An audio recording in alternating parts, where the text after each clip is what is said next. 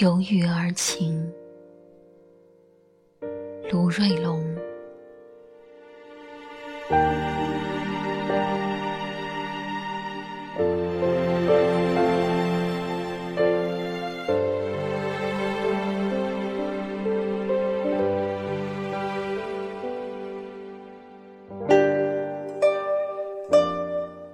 窗外，连日细雨，檐下，点点滴滴。那晚，你像个诗人，你的秘密，在我面前，比月色更皎洁。这些年月，我扳起指头。学着外婆生前的样子，推算阴历与阳历，推算你许下的回，在无望的盼望里，哄自己开心。其实，你已不会从长平的尽头缓缓归。忘了你千言万语，一一只记得你最后一句：“好好的照顾自己。”突然就感到脸上有水，阴风的雨实在无趣。什么时候，他们已悄悄的爬进了我的眼里？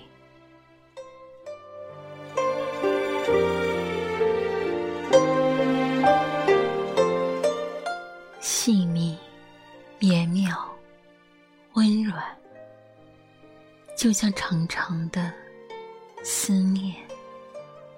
山的这头，水的这边，我是无言的树，一片一片，遍野满山。默默的，千呼万唤，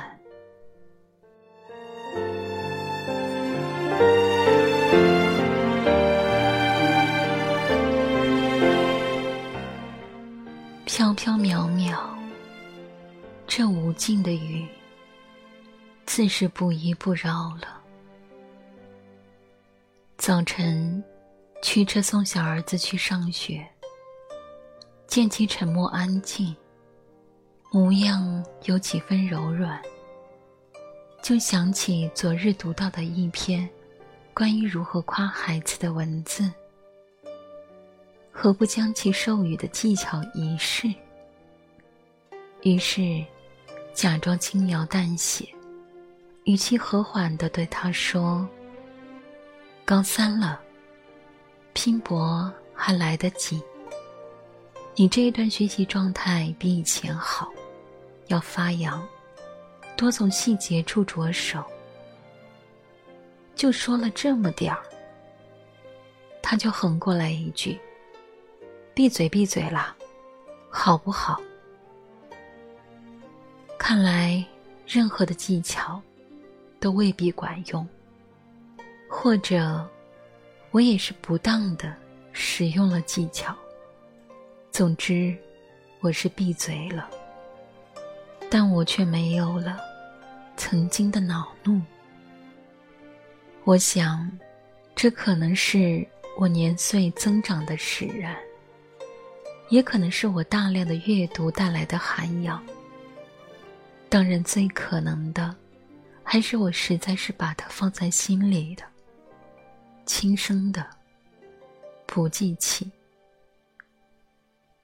音乐轻轻，发动机轻轻，雨刮器轻轻，我的鼻息轻轻，他的沉默轻轻，我的沉默轻轻。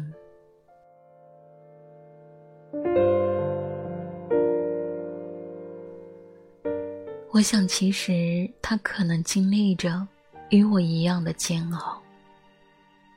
他的煎熬可能来自于应试教育的高压，未泯同性的摧折，青春的迷茫，以及对未来的忧虑。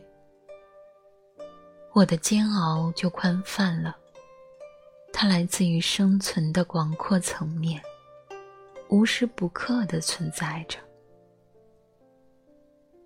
我看着他下了车，我目送着他没入海子的潮流，又看着潮流涌入雨里的校园深处，而他头也不回，奈得他知道回头时，不晓得是多少年月之后了，或者我可能已不在人世了吧。我想，我开始回转，我和自己亦不说话。我向一种和种种的苦痛离开，我无法处理那些苦痛。多少年以前，我以十年寒窗的代价，通过一场考试，变成了吃红本子的公家人。绕了一个圈，却不过是在离家咫尺的临县，与老家人一样别无二致的生活着。当然，这并没有多少好笑的成分。往左和往右，并没有给定的答案。如果当初，如果不是那样，一些的假设也并不成立。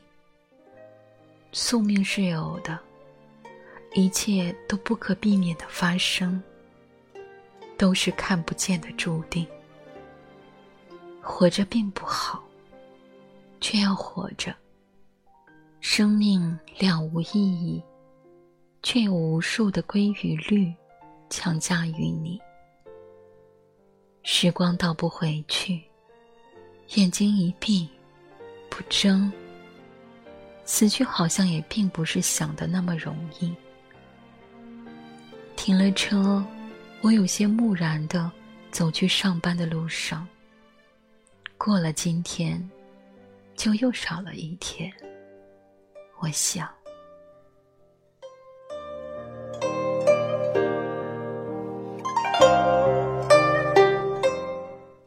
我不敢确认，对河峭壁上的摩崖石刻。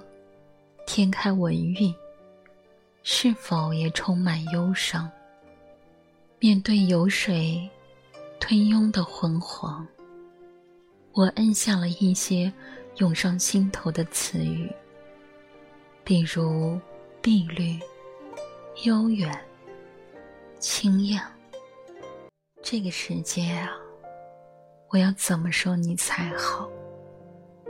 一条河流。都开始学会在细雨里沦丧，终究放晴了。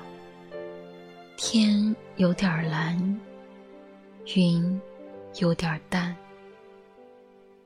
悄悄地上到楼顶，对着天空，贪婪地看了很多眼。四周的山。也都疏朗了俊俏的脸。一些再见屋宇，行将接天。楼下大街上，人熙攘，车马欢。